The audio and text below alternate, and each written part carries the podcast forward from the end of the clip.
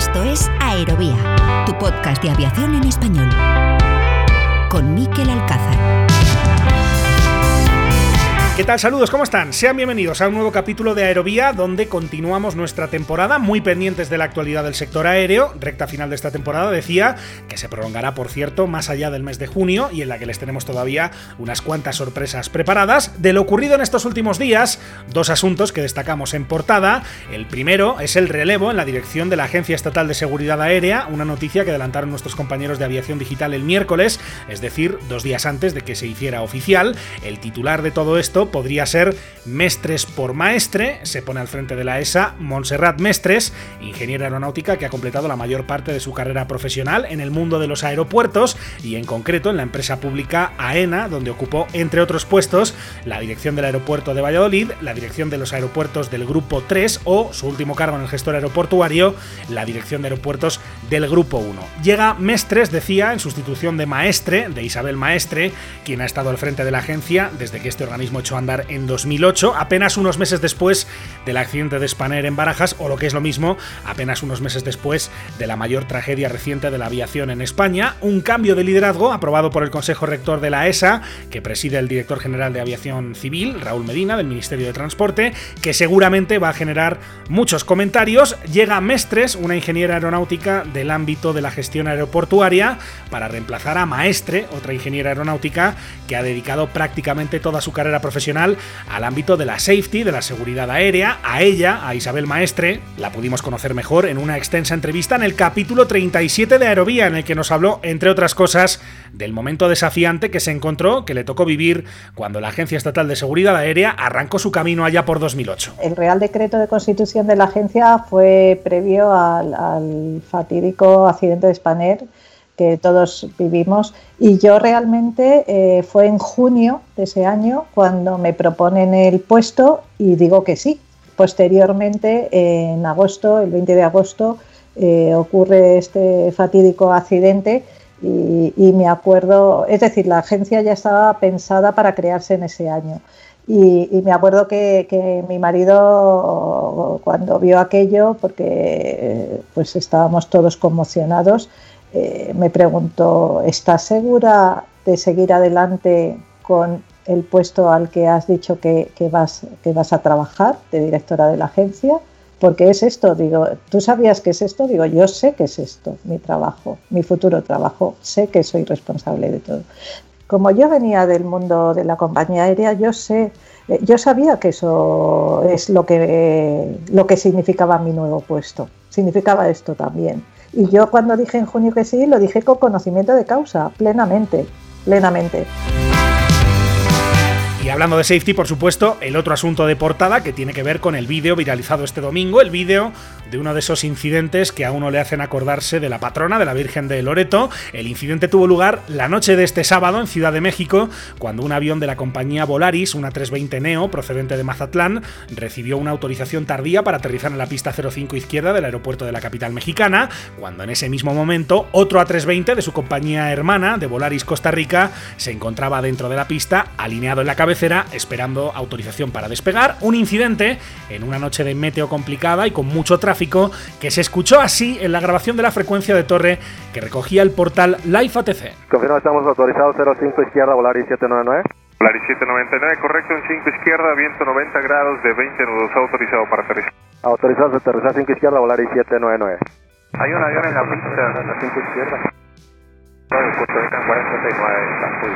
Así se escuchó el incidente en la frecuencia. Presten atención ahora al sonido del vídeo que se ha viralizado, el vídeo grabado desde otro avión, presumiblemente otro tráfico de Volaris que estaba en el punto de espera en ese momento en la 05 izquierda.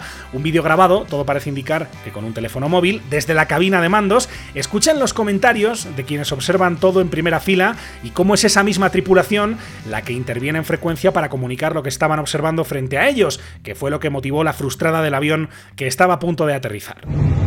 Confirma, estamos autorizados 05 izquierda, Volaris 799. Volaris 799, correcto, en 5 izquierda, viento 90 grados de 20 nudos, autorizado para aterrizar. Autorizados a aterrizar 5 izquierda, Volaris 799. No hay tráfico en la cabecera de la 5 izquierda. No, el Costa Rica 469 está codificado. No mames.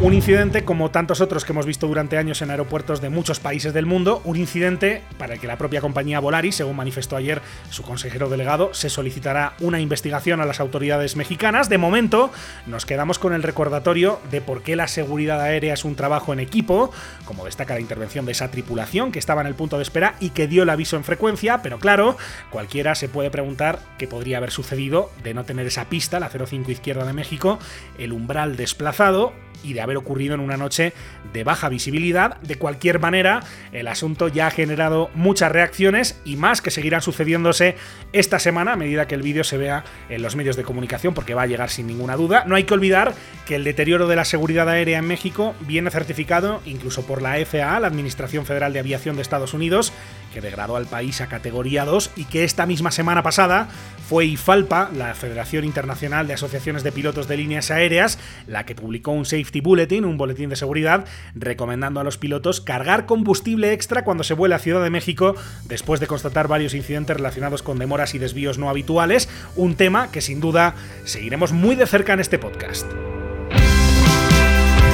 Hoy en Aerovía nos fijamos en el anuncio de la aerolínea australiana Qantas que avanza sus planes de conectar ese país, Australia, con destinos como Londres o Nueva York sin escalas, lo que nos hace enfocarnos en un reto que plantean estos vuelos ultralargos, un reto que ya no es tecnológico, sino médico. Enseguida se lo vamos a explicar. Y además, en la segunda parte, tiempo para hablar del sector de los helicópteros en vuelo estacionario, hoy para explicar con todo detalle la modernización del Tigre, un helicóptero que forma parte de la columna vertebral de las Fuerzas Armadas Españolas. Así que sobre todo esto y más hablamos a continuación en este capítulo número 76 de Aerovía. Con la colaboración de hispaviación.es, aviación, drones y espacio por y para profesionales.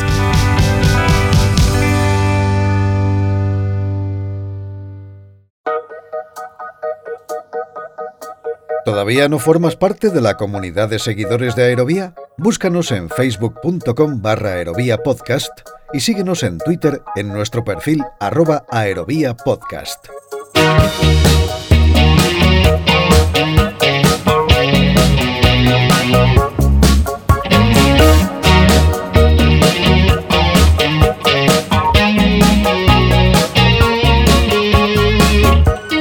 La pandemia, evidentemente, obligó a poner en pausa muchos proyectos de la industria aérea. La excelente noticia es que a medida que el mundo pasa página de lo ocurrido en los últimos dos años, dos años y medio, vemos como algunos de estos proyectos van reanudándose y eso es una magnífica señal, por más que evidentemente todavía persistan problemas serios en algunos países como por ejemplo China. De estos últimos días destaca el anuncio de la compañía aérea australiana Qantas, que sigue adelante con sus planes de unir sin escalas destinos tan lejanos como Sydney y Nueva York, o Sydney y Londres, una noticia que ampliamos con el periodista y productor de Aerovía, Daniel Martínez Garbuno. Hola Daniel, ¿cómo estás? Bienvenido a Aerovía. Hola Miquel, gracias, todo bien. Encantado de saludarte Daniel. Una noticia relevante porque es un pedido importante que hace cuantas en este caso a Airbus, después de haber estado también negociando con Boeing, finalmente el fabricante europeo se lleva el gato al agua. Exacto, hace unos días la aerolínea australiana Qantas firmó una orden por 52 nuevos aviones. Eh, en esta orden hay varios modelos, incluyendo 20 A321 XLR, que son los de ultra largo alcance de un solo pasillo, 20 A220 300, que eran los que previamente eran la serie C de Bombardier, pero lo que se ha llevado la, nota es los A350.000, que Qantas eh, solicitó 12 aviones de este modelo para lanzar vuelos de ultra largo, alcance. De este pedido, Daniel, sobresalen las 12 unidades del A350.000 que, que, que ha encargado a Airbus. Un avión que tiene, y este es el tema que, que va a centrar el arranque de Aerovía, una misión encomendada que es muy especial, ¿verdad? Así es, estos aviones, Qantas los solicitó con un objetivo en mente y es poder volar de manera directa desde Sydney a Londres y Nueva York, vuelos que hasta ahora se han operado con una, dos, hasta siete escalas si nos regresamos a los 50 y bueno, a partir de 2025, ¿cuántas prevé iniciar estos vuelos ultradirectos de largo alcance sin escalas con los A350.000? Una decisión a de cuántas que obviamente la pandemia obligó a posponer, pero que, venía estudiándose desde hace ya varios años en lo que desde cuántas se denominó desde el principio Project Sunrise, eh, Proyecto Amanecer. ¿En qué consiste este, este proyecto, Daniel? Así es, ¿cuántas y anunció sus planes de volar directo a Nueva York y Londres en 2017?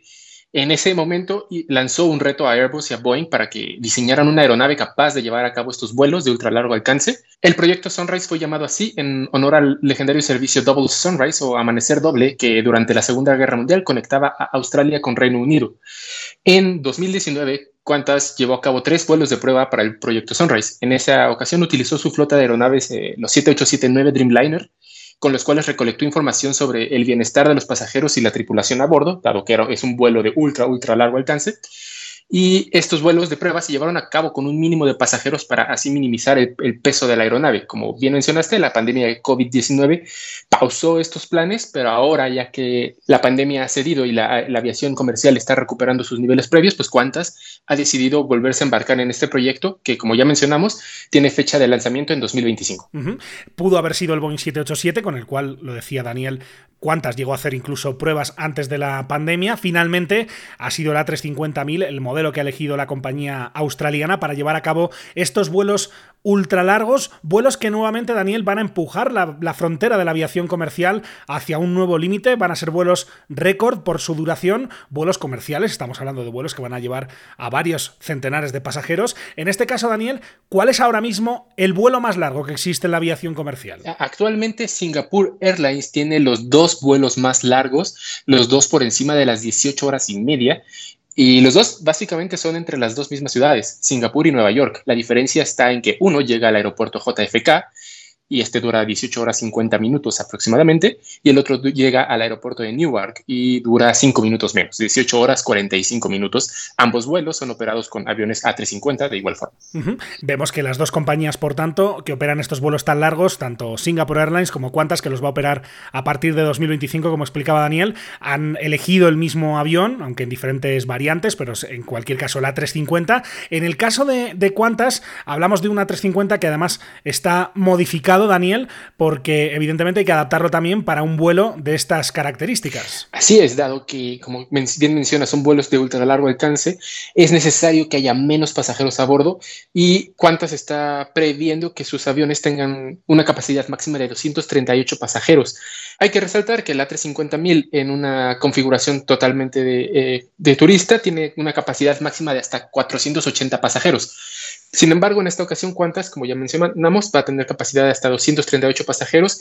Además, a bordo de los aviones A350 de Qantas va a haber una zona de bienestar en la cual los pasajeros van a poder estirar las piernas, hacer ejercicios. De hecho, menciona Qantas que ahí va a haber una televisión y va a haber una, una tarjeta donde, donde pueden ver los ejercicios recomendados para poder aguantar un vuelo de tales dimensiones. 238 pasajeros en estos aviones de Qantas, en estos A350-1000, adaptados para estos vuelos tan largos. Para que se hagan una idea, el A350 de Iberia, que seguramente alguno de nuestros oyentes lo ha, lo ha volado, tiene una capacidad de 348 pasajeros distribuidos en tres clases. Por un lado la clase business, turista premium y finalmente la clase turista. O sea que son 110 pasajeros más por cada vuelo. En, este caso, eh, Daniel, ¿cómo lo tienen configurado esos 238 asientos? Eh, Qantas va a tener cuatro clases. Va a tener clase, eh, primera clase, Business, Premium Economy y Economy.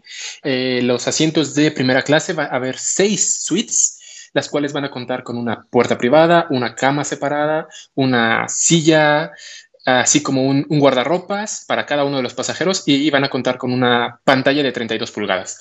Las suites business van a ser 52 y Qantas también está destinando 40 asientos para Premium Economy y 140 para asientos en Economy. Son, por tanto, 140 los asientos para los pasajeros de clase turista, de clase económica, 140 las personas que en cada trayecto deberán enfrentarse en el asiento más incómodo del avión al reto que suponen estos vuelos ultra largos. Hablamos de vuelos de 19, 20 horas y todo esto sin contar posibles retrasos, aunque por supuesto a la compañía aérea no le queda otra que tratar de seducir a sus clientes, también a los de clase económica, escuchamos lo que decía el consejero delegado de Qantas, escuchamos a Alan Joyce en un sonido de Sky News Australia. Hay una zona de bienestar en la clase económica, decía Joyce, donde podríamos haber puesto más asientos. Eliminamos esos asientos para dejar un espacio en el que la gente pueda ejercitarse e hidratarse durante el vuelo. El espacio disponible en el asiento es de 33 pulgadas, por lo que es el asiento más amplio que hemos ofrecido nunca en clase económica dos pulgadas más que en el 787, lo que ofrece un espacio, un lujo extra a los pasajeros y mejora lo que tenemos en la actualidad.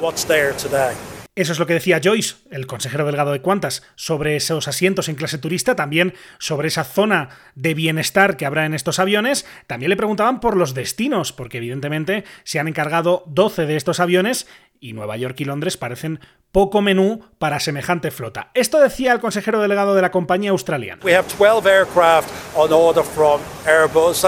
Tenemos un pedido de 12 aviones a Airbus. Ese es el comienzo. Si funciona bien, tal vez pediremos más. Tendremos un servicio diario a Nueva York y otro diario a Londres.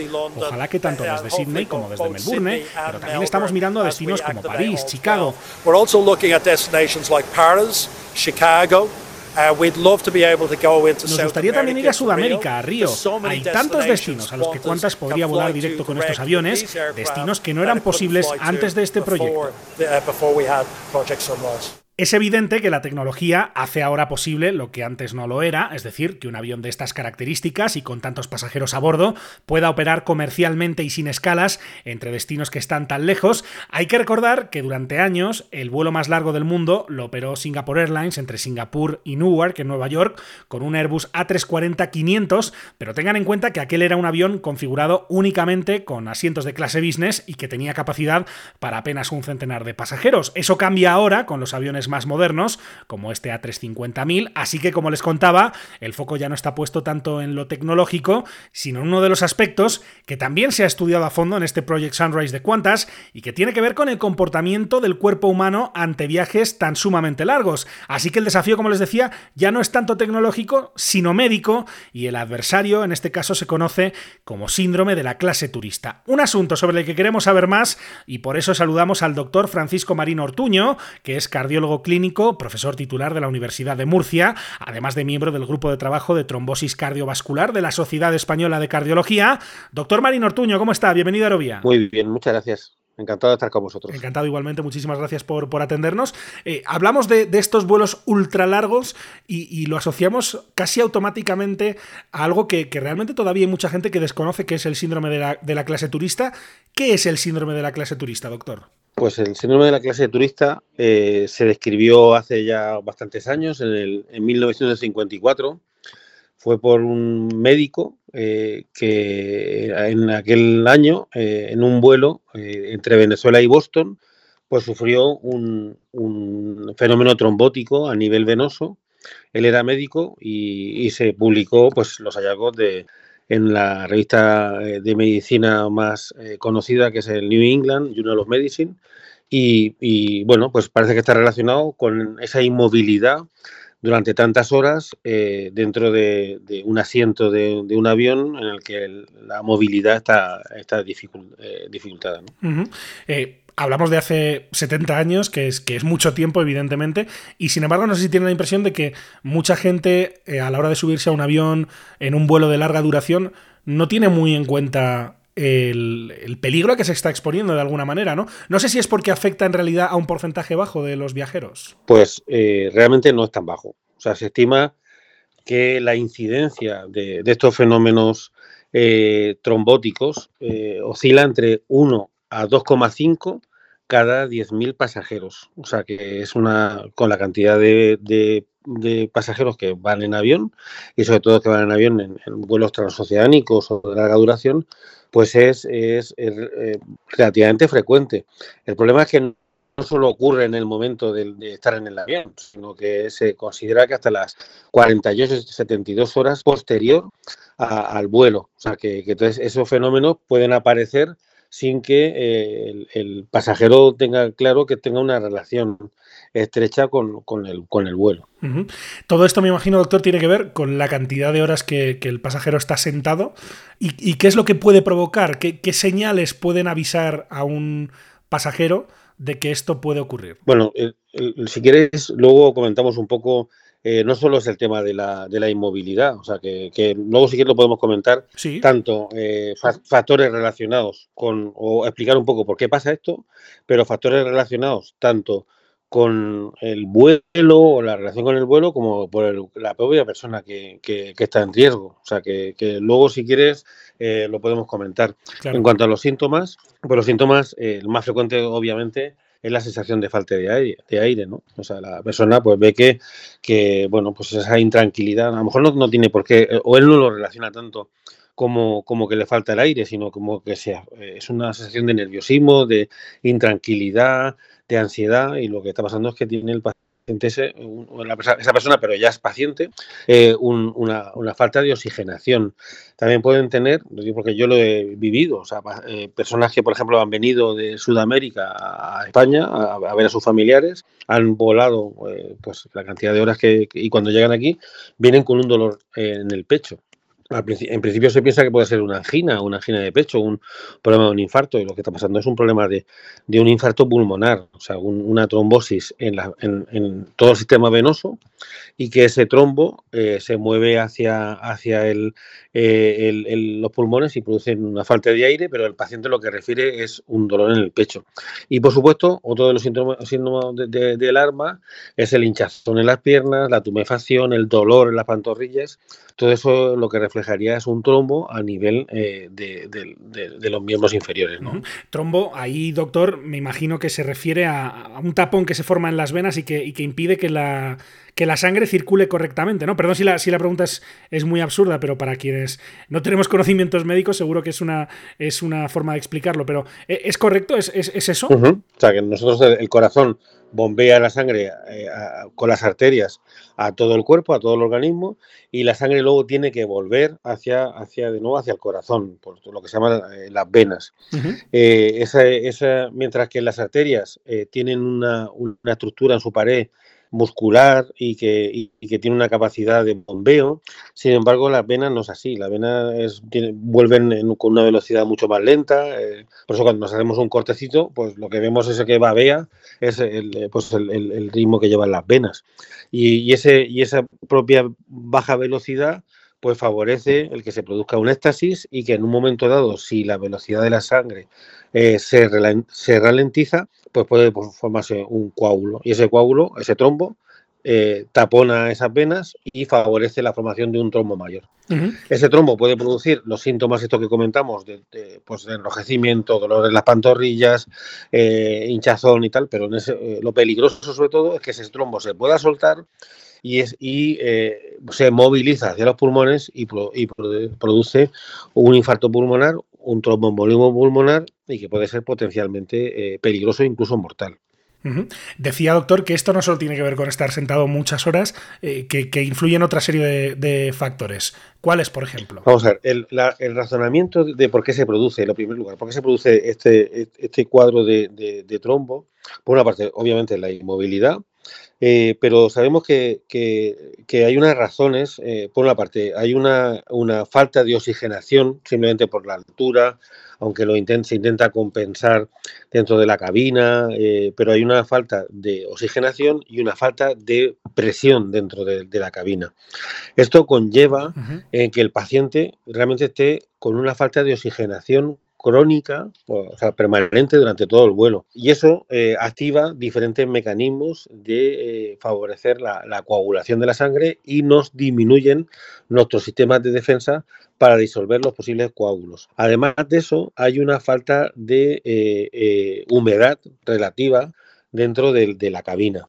Eh, lo hemos notado muchas veces que tenemos una sensación de que se nos secan los, ojos, se nos secan las mucosas eh, y, todo esto lleva pues, una falta de humedad eh, propia de, dentro de la cabina y que también tiene una serie de, mecanismos o de, activación de, la formación del trombo. y, luego hay una serie de características del paciente, pues por ejemplo, sabemos que la edad avanzada, eh, condiciona un, mayor riesgo de trombo. El, aunque es un problema más de varones, eh, sin embargo, eh, en, el, en, el, tema de las mujeres, pues el embarazo, se, se, sabe que, que, el embarazo favorece la forma de, trombo y podemos entender todos claramente que una mujer con, con, con una, un abdomen muy distendido, con, eh, teniendo el niño, eh, la placenta, todo el líquido que tiene dentro del, líquido amniótico, todo esto pues eh, obstruye lo que es todo el flujo de, la, de las venas por las piernas y eso y facilita la formación del trombo. Y luego hay una serie de características. Sabemos que los pacientes, por ejemplo, con cáncer, con obesidad, con insuficiencia cardíaca, incluso con terapia hormonal, como puede ser para las mujeres menopáusicas, todo esto eh, son factores que clásicamente en otras circunstancias, no relacionadas solamente con el tema del vuelo, sino en otras circunstancias, se sabe que se asocia con un aumento del, del riesgo eh, de formación del trombo. El tabaquismo, por ejemplo, sería otro de ellos. Es decir, son factores que, pueden considerarse bastante comunes y esos factores, pues prácticamente cada uno de ellos casi multiplica por dos el, riesgo de formación de un trombo.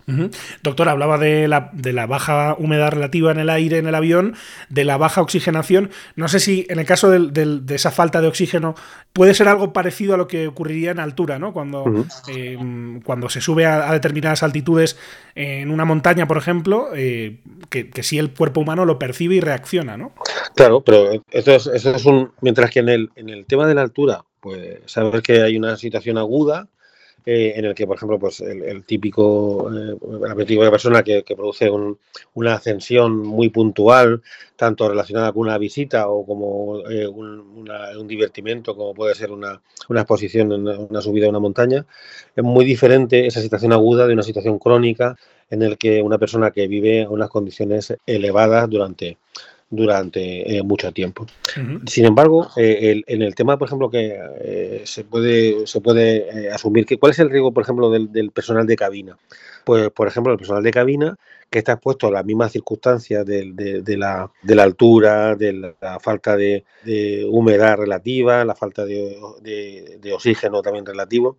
Sin embargo, ellos como están continuamente moviéndose, porque están teniendo pues, bueno, su trabajo habitual o los pilotos porque tienen que hacer, eh, pues hacen sus cambios y hacen sus eh, pequeños paseos todas esas cosas, eh, realmente la incidencia de, trombos en este tipo de, personal de cabina es, es ínfima. Es prácticamente, vamos, no es no hay un incremento. y, y, ello lo que claramente lo que está diciendo es que la inmovilidad es un factor fundamental en el desencadenamiento de estas complicaciones. no sé si aquí los consejos pues, en realidad suenan muy básicos, ¿no? Moverse de, vez en cuando, imagino que eso es clave, ¿no? También para que los pasajeros cada determinado tiempo se puedan pasear por el avión. Hidratarse, no sé si hay una varita mágica para evitar esto. La, Asociación eh, Internacional de Aerotransporte ha, hecho una, serie de, estratificación de riesgo. Yo creo que, una cosa interesante sería que a priori eh, se pudiera identificar eh, y a lo mejor podría ser una forma, de, una forma fácil de, comunicar cuáles son aquellos sujetos, aquellos pasajeros que tienen mayor riesgo. Ellos estratifican el riesgo bajo, el riesgo, cuáles son las variables que incrementarían un poco la posibilidad de, trombo. Pues serían aquellas personas por encima de 40 años, obesas, que tengan alguna patología inflamatoria, una, situación de artritis psoriásica, una, enfermedad inflamatoria abdominal, por ejemplo, o que tengan haya, o hayan tenido una eh, cirugía menor eh, reciente en los últimos tres días. Esos son las variables que ellos consideran de bajo riesgo. Eh, o sea, que incrementan un poco el riesgo. Los que incrementan de una forma moderada el riesgo serían aquellos pacientes con varices en, las piernas, que tengan insuficiencia cardíaca descompensada, que hayan tenido un infarto de miocardio, un infarto del corazón en los últimos seis semanas, que lleven eh, tratamiento hormonal sustitutivo, incluyendo los anticonceptivos hormonales, que estén embarazadas o en el periodo inmediato posparto, eh, o que puedan tener eh, algún trauma en, las piernas, que le tengan una, movilidad limitada o que incluso puedan tener una hemiparesia, o sea que ya tienen un ictus previo, no puedan mover las piernas. Y los, los marcadores de, alto riesgo serían aquellos pacientes, o aquellas personas, perdón, aquellas personas con una eh, embolia, eh, una enfermedad eh, trombótica de las piernas previa, o sea que ya ha hecho trombos, es más fácil que vuelva a tener trombos, que tengan algunos marcadores en sangre ya conocidos a nivel, a nivel médico. Eh, me refiero a nivel hemostático o a nivel eh, genético de, tendencia a que se coagule la sangre, que hayan tenido una cirugía mayor, pues puede ser de una operación de una, de una vesícula, por ejemplo, o hayan tenido una cirugía importante en las últimas seis semanas, que tengan un ictus previo, cáncer o enfermedad eh, familiar de trombosis venosa. Entonces, lo primero que había que hacer, en mi opinión, sería que pudiéramos ofrecer a los pasajeros una estratificación clara de que usted tiene bajo riesgo, tiene riesgo moderado o tiene alto riesgo y que lo supiera inicialmente. Y eso, eso eh, perdón, doctor, eso debería ser obviamente tarea de cada paciente con su médico, ¿correcto? Bueno, yo, creo que, que, no pasen, que, sería un buen consejo en el que el paciente eh, y el, pasajero tuviera acceso a esta información y, que, y, que, pudiera consultar con su médico, conociendo con esta, esta información, pudiera contrastarla y decir, yo estoy, en alguna de estas categorías, que voy a hacer un vuelo eh, pues transoceánico o, un vuelo eh, pues muy prolongado y usted cree que tengo alto riesgo o tengo riesgo moderado, por lo menos que hubiera una primera identificación. Eh, luego, segundo, el tema de la, de la inmovilidad. Pues claramente se aconseja el, que cada cierto tiempo, que podamos plantearlo aproximadamente por cada hora o cada hora y media, que el pasajero pudiera hacer un, pues pudiera ir aseo, pudiera hacer un pequeño paseo por, el pasillo del avión y pudiera hacer algún tipo de ejercicio de calentamiento muscular. Es decir, es en toda la zona de las pantorrillas, eh, de las piernas, donde se producen los trombos. Entonces, que pudiera hacer algún tipo de calentamiento de, los miembros inferiores para eh, eso, esa movilidad facilita, esa movilización de los músculos facilita que la sangre vuelva al corazón.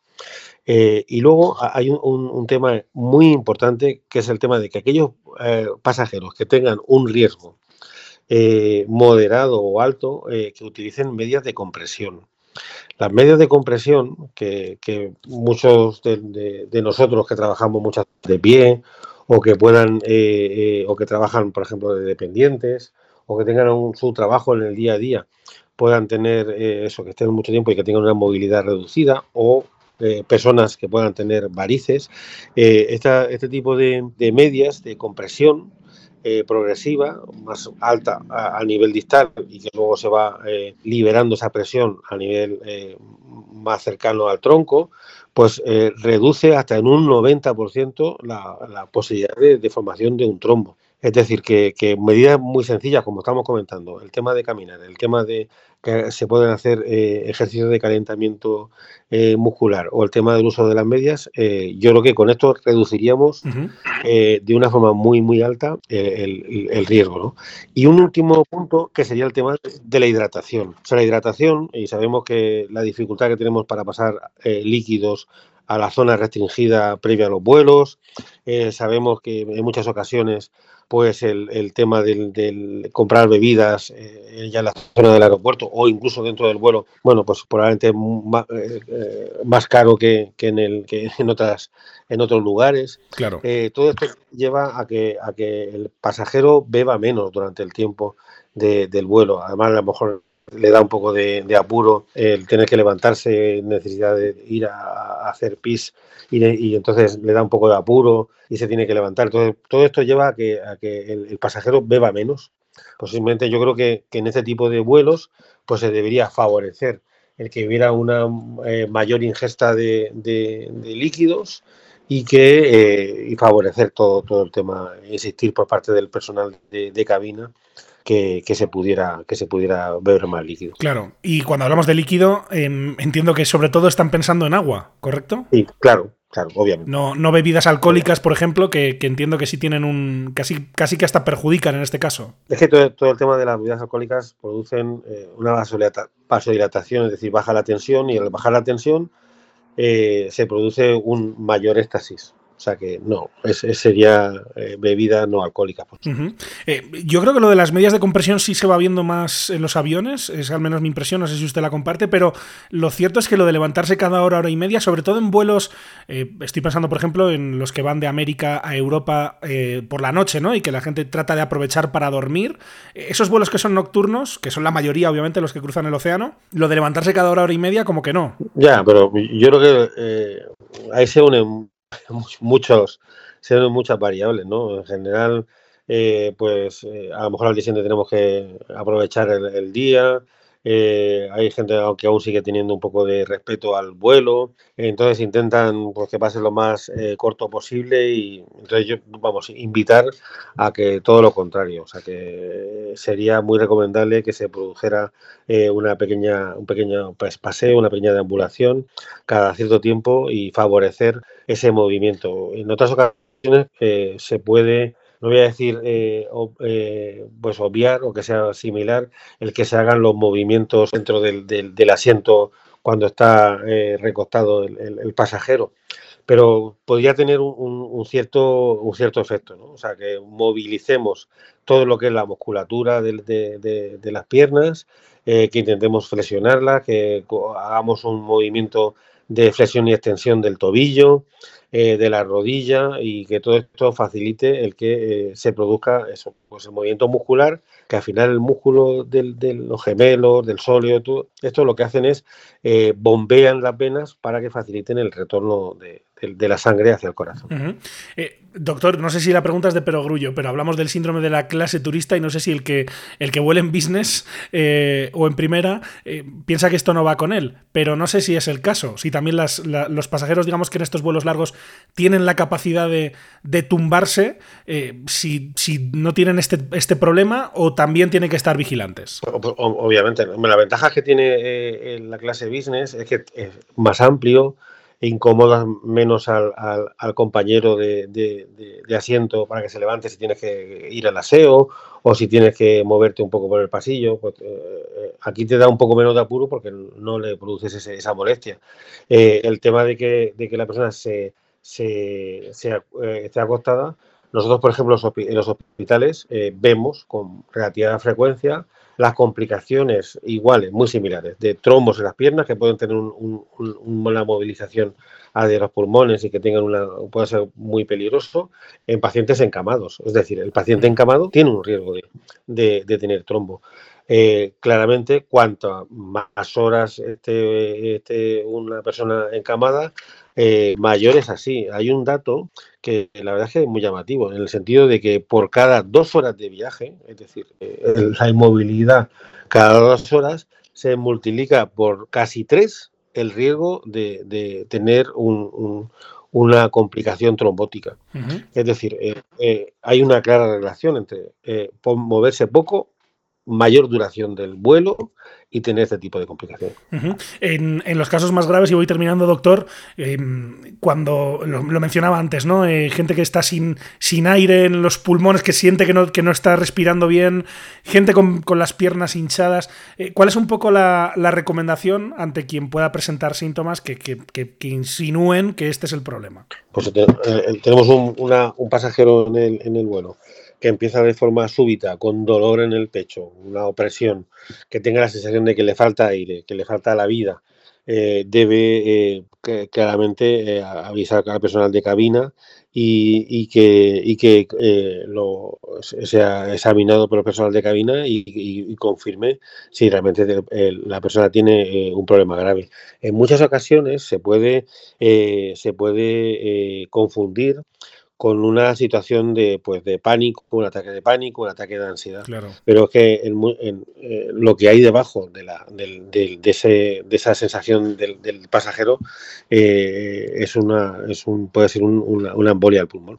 Es así. Y, lo que siempre nos dicen en las facultades es que lo que no se piensa no se, no se descubre. Eh, en, una, en una persona que está haciendo un vuelo eh, prolongado y, que de repente, de forma súbita, empieza con una disnea, una falta de aire intensa, eh, hay que pensar que, este problema puede aparecer. Eh, la última, doctor, que no le he preguntado. Hablábamos de hidratarse, de moverse en el vuelo, hacer esos movimientos para activar esas zonas que, quedan inmóviles. Ha, mencionado también el tema de las medias de compresión. ¿La heparina también es una parte de, de, lo que se recomienda o no es para todos los pasajeros? cualquier fármaco antitrombótico, o sea, que hace la sangre más líquida, puede tener un efecto beneficioso. Incluso eh, un fármaco que pensamos que es un fármaco que no tiene ningún tipo de, de que puede tener, bueno, como puede ser la aspirina, eh, puede tener un efecto beneficioso, tanto la, aspirina, una aspirina sin más, como el tema del, tratamiento con heparinas, fundamentalmente las heparinas eh, subcutáneas de bajo peso molecular. Sin embargo, yo sería muy cauto a la hora de hacer una recomendación de cualquiera de estos dos fármacos, tanto la aspirina como de las heparinas, de una forma sin supervisión médica. Es decir, todos los fármacos, todos, tienen una cara B del disco y obviamente el más eh, importante de mi punto de vista es el trigo hemorrágico. Entonces, eh, tanto la aspirina como las heparinas pueden, pueden condicionar una, hemorragia. Y cualquier eh, médico que se dedica a este campo, hemos visto muchas complicaciones secundarias al uso de estos fármacos que hace la sangre más líquida. mi opinión es que nunca tomemos uno de estos fármacos sin que haya una supervisión médica y probablemente en aquellos que puedan tener un mayor riesgo eh, estimado por esta clasificación que hemos comentado antes, pues serían probablemente los eh, pasajeros que potencialmente, bajo una prescripción médica adecuada, podrían recibir este tratamiento. Pues es eh, toda la información que queríamos evidentemente consultar sobre este síndrome de la clase turista a, colación de estos vuelos tan largos o vuelos ultra largos que parece que se pueden convertir en, algo muy habitual en, en los próximos años y por eso hemos querido consultarle al doctor Francisco Marín Ortuño, que es cardiólogo, cardiólogo clínico, profesor titular de la Universidad de Murcia, además de miembro del grupo de trabajo de trombosis cardiovascular de la Sociedad Española de Cardiología, a quien agradecemos también, por cierto, que nos hayan brindado la posibilidad de hacer esta entrevista. Doctor Marín Ortuño, ha sido un placer charlar con usted, que vaya todo muy bien y muchísimas gracias por su tiempo. Igualmente, un abrazo.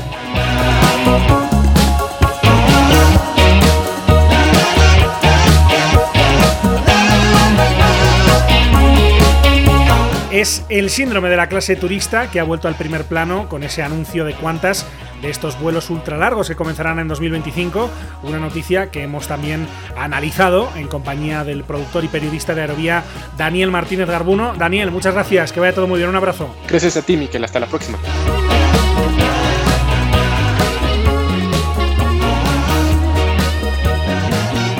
Y nosotros seguimos, que nos queda un punto para completar esta aerovía. Cada lunes, un nuevo capítulo de Aerovía llega a tu plataforma favorita. Cada semana el mejor espacio de análisis e información sobre el sector del transporte aéreo llega a tus oídos. Lo más destacado de la actualidad aeronáutica, reportajes, entrevistas, las secciones especializadas. Escucha todo esto y más en Aerovía. ¿Quieres contactar con nosotros? Escríbenos a info.aerovía.net.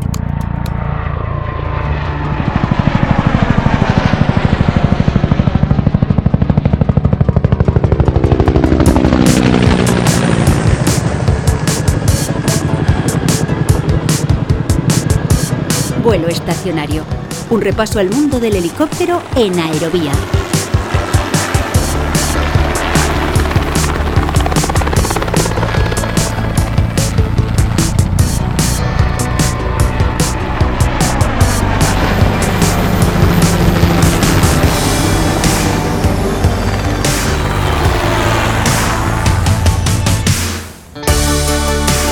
Es la sintonía inconfundible de vuelo estacionario, nuestra sección dedicada al mundo de los helicópteros, donde como siempre saludamos a nuestro experto, a Francisco Francés Torrontera. Hola Paco, ¿cómo estás? Bienvenido a Aerovía. Hola Miquel, muy bien, muchas gracias, encantado de estar otra vez contigo. Encantado de saludarte una vez más. Hoy Paco, volvemos a hablar del mundo de los helicópteros militares, en este caso para hablar sobre un helicóptero clave en la operativa de las Fuerzas Armadas, como es el Tiger, el tigre, nuestro tigre. Así es, así es. El tigre está siendo protagonista en las últimas semanas, en los últimos meses, pues porque bueno, se ha firmado recientemente un programa de modernización de nuestra flota HAD eh, para, bueno, pues para tener eh, tigre durante un futuro lejano. Es un helicóptero del que queríamos saber más y una modernización sobre la que queríamos profundizar y para ello eh, hemos hablado con la persona, seguramente Paco, que, que, más sabe sobre todo este tema en España. Su nombre es eh, Francisco Ortiz de Zárate, el coronel Ortiz de Zárate, ¿Quién es nuestro, nuestro interlocutor en esta ocasión? Pues el coronel Ortiz de Zárate es el jefe de la oficina del programa Tigre. ¿eh? Es la oficina dentro de la Dirección General de Armamento y Material desde la que se está gestando este programa de modernización de nuestra flota y, desde la que se están redactando todos aquellos eh, requerimientos operativos que España como operador de este helicóptero pues planteará al programa en cuestión. Pues vamos, si te parece, Paco, ya a escuchar esos sonidos de la conversación que manteníamos con el coronel Ortiz de Zárate. Y en primer lugar, le preguntábamos sobre el helicóptero, sobre el Tigre y sobre su encaje en las Fuerzas Armadas. Estamos hablando de la modernización de, la flota Tigre actual. Es un helicóptero que de ataque del siglo XXI y que gracias a la gran eh, variedad de sistemas de armas y sensores que dispone, le permiten llevar a cabo un amplio abanico de misiones, no solo en beneficio de la propia unidad de helicópteros de la que forma parte, sino también en apoyo a otras unidades que combaten en superficie. Su encaje dentro de la organización de las Fuerzas Armadas recae en el Ejército de Tierra, que es el usuario final del mismo. Eh, el Ejército de Tierra, mm, como supongo que, que sabréis, cuenta con las Fuerzas Aeromóviles del Ejército de Tierra, las llamadas FAME, eh, actualmente eh, su denominación es Aviación de Ejército, eh, Aviet, y que está formada por un conjunto de unidades de helicópteros tipo batallón y dotadas con diferentes flotas de helicópteros y desplegados a lo largo de la geografía nacional. En el caso del Tigre, estos forman parte del, del Vela 1, del Batallón de Helicópteros de Ataque número 1, cuya base principal está localizada en la, en la ciudad de Almagro, en Ciudad Real. Más sonidos del coronel Francisco Ortiz de Zárate. Le preguntábamos al jefe de la oficina del programa Tigre sobre cuáles son los tipos de operaciones en los que participa este helicóptero. Los helicópteros de ataque son unidades de combate que actúan empleando fundamentalmente el movimiento y el fuego directo para combatir al adversario. Eh, para ello, las misiones de los helicópteros de ataque pues, son muy amplias, abarcando desde reconocimiento, seguridad táctica, hasta misiones eh, CAS, eh, Closer Support, o CCA, Close Combat Attack, pasando por acciones de contracarro. Y si hablamos de la modernización del Tigre, esto sugiere que evidentemente hay aspectos del helicóptero que han quedado anticuados. Le preguntábamos precisamente por esto al coronel Ortiz de Zárate, que recordamos es el jefe de la oficina del programa Tigre. Todos los helicópteros de nueva generación, no solamente el Tigre, sino eh, en el mundo de la aeronáutica se observa que la integración de nuevas tecnologías lleva un ritmo diferente, más lento de lo que observamos en otros campos de la, eh, de la vida cotidiana. Ello es debido a que todas las actividades, dijéramos, en la integración, pues se llevan eh, una fase de desarrollo e integración de los sistemas, eh, procesos de pruebas, ensayos, con su posterior certificación y calificación en el helicóptero que se deben realizar con el fin de que, de que su uso sea seguro durante toda la vida operativa. esto en el caso del Tigre, como, como, digo, no es un caso aislado, teniendo en cuenta que el primer prototipo realizó su primer vuelo en abril del 91, pues mucha de la tecnología de, aquel siglo XX, de finales del siglo XX, se han quedado claramente obsoletas. ¿no? Eh, para gestionar la ingente cantidad de información que se produce en el campo de batalla. ¿no?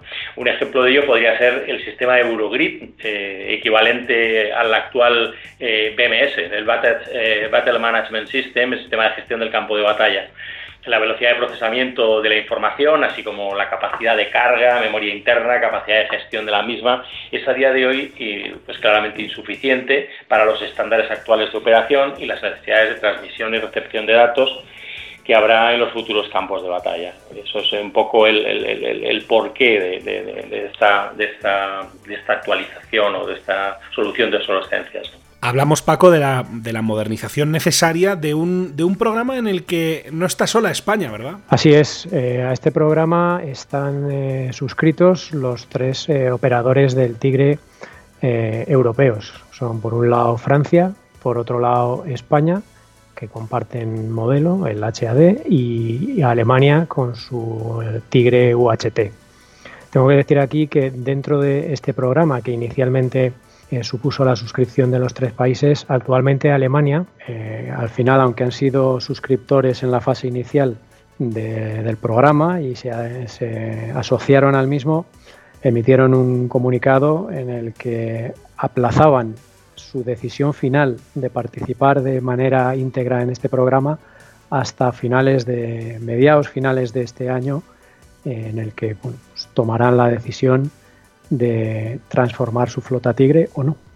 Sobre esto nos daba detalles el coronel Ortiz de Zara. Te lo escuchamos. Bueno, el pasado 2 de marzo se firmó eh, el contrato bilateral entre Francia y España a través de la agencia OCAR con, con, Airbus eh, Helicóptero como contratista principal trabaja, para trabajar en un escenario bilateral, sin la participación inicial de Alemania, con objeto de que eh, la previsión es que el día 1 de junio, dentro de relativamente poco, pues Alemania decida sobre la entrada o no en el programa de MK3.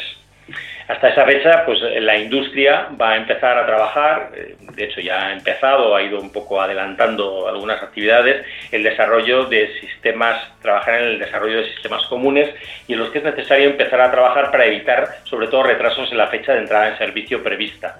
Digamos, eh, concretamente en el caso de Francia, pues es un, es un tema es un tema muy importante, dada un poco la, la, edad de su flota, que es un poquito mayor, eh, un poquito más antigua que la española, ¿no? Y bueno, entonces, eh, y, en cualquier caso, las actividades en las que se está trabajando serían independientes de la decisión de Alemania. Concretamente estamos hablando de la nueva aviónica debido a obsolescencias, nuevo visor, el, Strix NG, la integración de comunicaciones eh, franco-españolas como el Link 16 Core 24, el UHF SATCOM, eh, la ARC 210, la radio software Synapse Contact, etcétera, etcétera.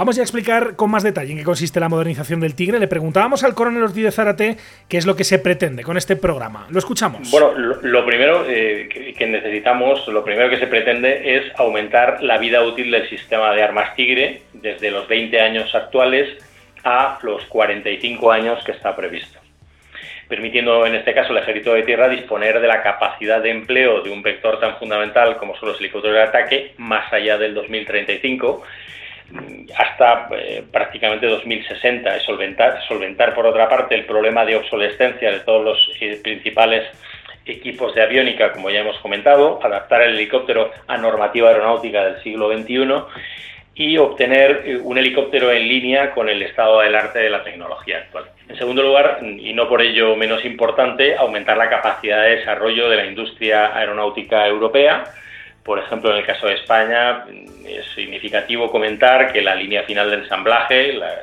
denominada FAL, que para todos los helicópteros Tigre MK3, eh, ya sean españoles, franceses y potencialmente alemanes, si finalmente se une al proyecto, se realizarían o se realizarán en las instalaciones de Airbus Helicóptero en Albacete. Es un ejemplo de, dijéramos, un poco de, la, dijéramos, la aportación industrial y otras muchas industrias españolas sin duda están también en este proyecto.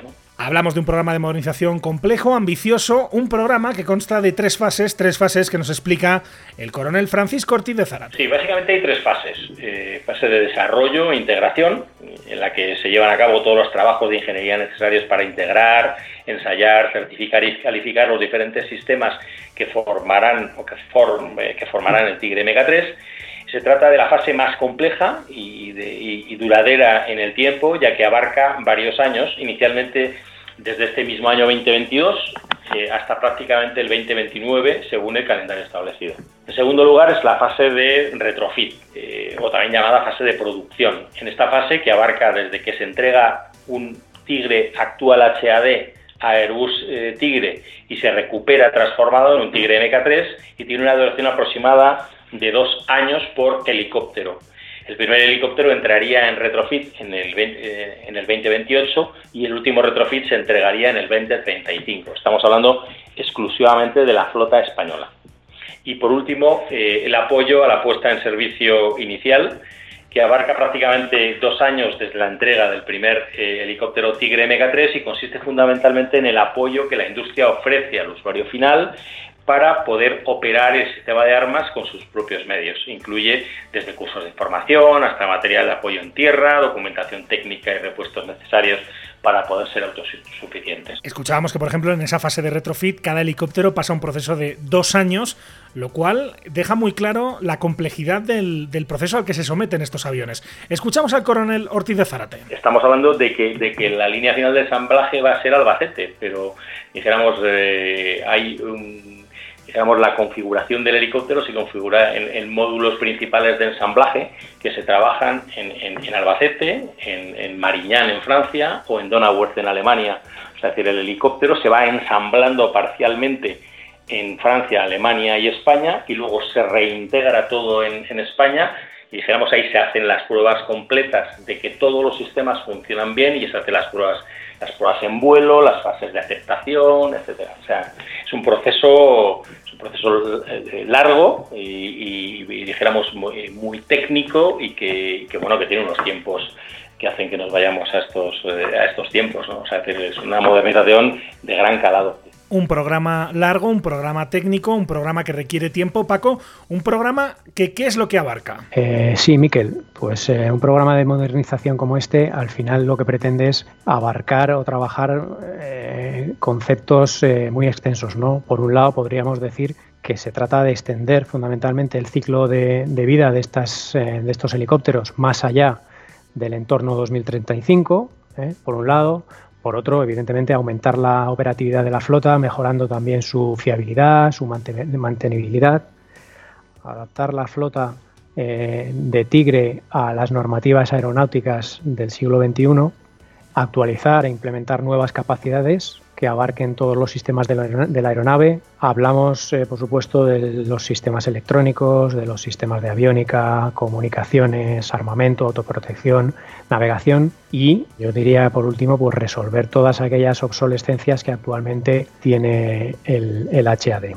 Pues con base en estos cinco grandes pilares de la modernización, le preguntábamos al coronel Ortiz de Zárate cuál es el cambio más profundo que se va a realizar sobre la flota de helicópteros españoles. Pues es prácticamente el MK3 es prácticamente un helicóptero nuevo. Eh, exteriormente va a seguir manteniendo la silueta característica que posee el helicóptero Tigre, pero una vez te sientas en la cabina, por ejemplo, la integración de las nuevas suites de aviónica con los nuevos sistemas de comunicación van a suponer un gran paso adelante en la capacidad de presentar información y en la gestión de la carga de trabajo por parte de la tripulación. Es decir, eh, hay, digamos, una, un cambio muy, muy importante. Más cuestiones sobre la modernización del helicóptero Tigre español. Una de las preguntas que le hacíamos al coronel Ortiz de Zarate tiene que ver con las nuevas capacidades de ataque aire-tierra que tendrá el helicóptero. La capacidad aire-tierra es, es una sola, es decir, se mantiene en base a los diferentes sistemas de armas como son el cañón, cohete o misil. O sea, esa capacidad es la capacidad aire-tierra, la dan estos tres sistemas. En el caso del misil aire-tierra, lo que se adquieran son mejoras y nuevas eh, modalidades de utilización de esta importante capacidad, gracias a que se aumenta la distancia de empleo, se mejora el sistema de guiado y además se incorpora la posibilidad de emplear el misil dirigido por radiofrecuencia, en vez de por dirigido filo dirigido, que era hasta ahora. Para ello, una vez que el ejército de tierra reciba el Tigre MK3, deberá instruirse y desarrollar unos nuevos eh, procedimientos tácticos y técnicos adaptados a estos nuevos sistemas.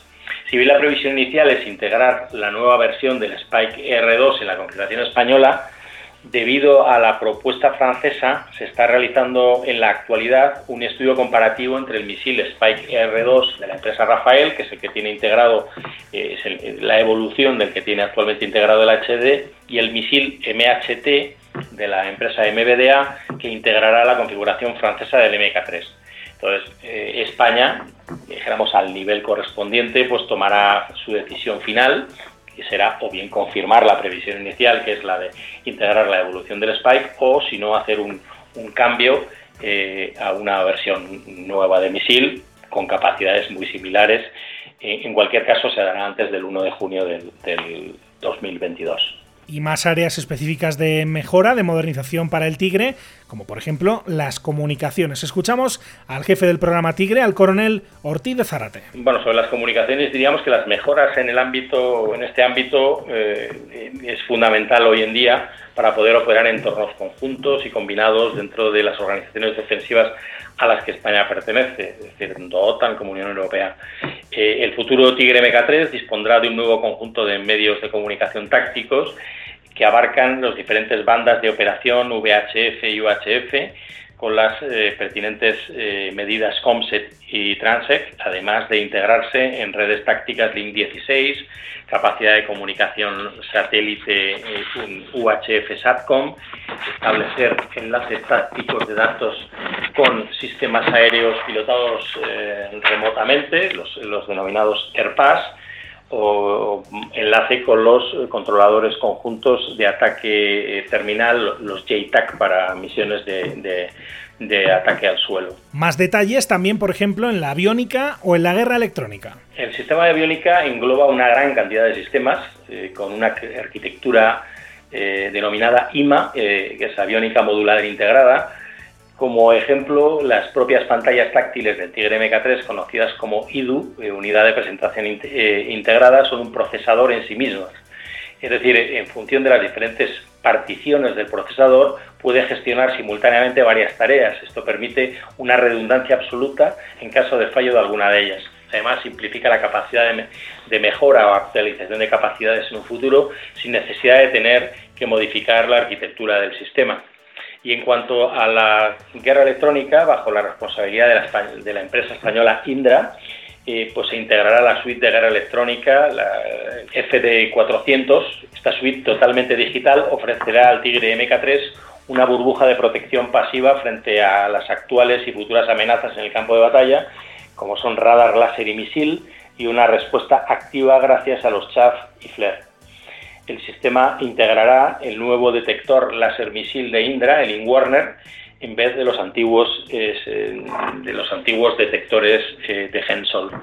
En el caso de que Alemania se incorporara al MK3, eh, se integraría, este sería uno de los sistemas que en caso de que Alemania estuviera se podría integrar un nuevo sistema de contramedida misil basado en infrarrojos, denominado DIRCOM, de la empresa Indra también. Y un sonido más, este hablando sobre el sistema de armas. Escuchamos al jefe del programa Tigre, escuchamos al coronel Ortiz de Zárate. Eh, los sistemas de armas cohetes evolucionará permitiendo no solo el disparo de los actuales cohetes no guiados de 70 milímetros, sino que integrará la capacidad de operar cohetes guiados por láser, tanto en la modalidad de Locon Before Launch como Locon, Locon After Launch. En el caso de que Alemania se incorpore al, programa MK3, se integraría la nueva versión modernizada del misil aire-aire Mistral 3 de la empresa MBDA, mm, dijéramos, sistema que no se integraría en caso de que Alemania no, se incorporara al programa. Y en cuanto al cañón, eh, eh, dijéramos, no, no tiene, eh, continúa el mismo, el mismo cañón, el mismo, el mismo cañón que tiene el Tigre HAD, si bien eh, se van a hacer algunas, eh, algunos upgrades, eh, dijéramos, para su mejor funcionamiento, ampliando pues, pues el ángulo, los ángulos de disparo, azimut, etcétera, son los sonidos del coronel Ortiz de Zárate con quien queríamos hablar para conocer en vuelo estacionario con detalle este programa de modernización del Tigre que Paco es sin duda alguna, y por eso también el espacio que le, hemos querido conceder en este podcast, uno de los más importantes que está afrontando ahora mismo el Ministerio de Defensa para renovar las, los equipamientos, en este caso, que, que utilizan las Fuerzas Armadas, Paco. Así es, Miquel.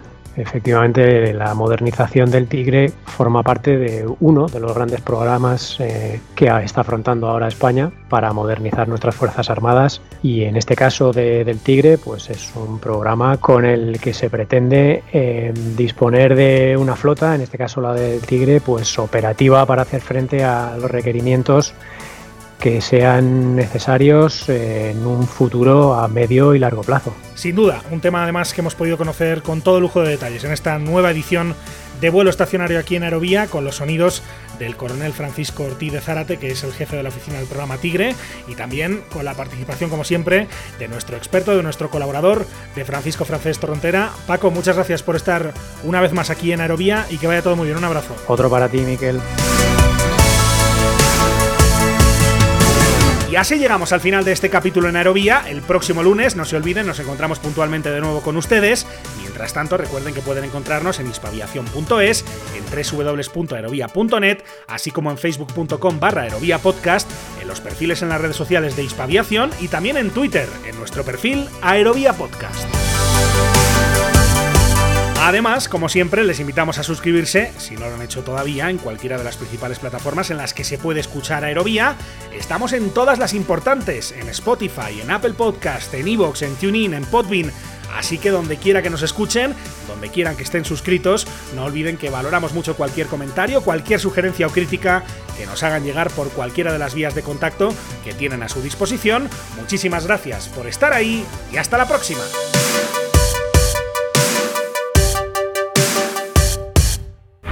Wind calm, clear for takeoff, runway 36. Aviación civil, aviación militar, aviación general y deportiva, drones, espacio. ¿Quieres estar al tanto de lo que ocurre en el sector? No olvides seguirnos en tu plataforma favorita.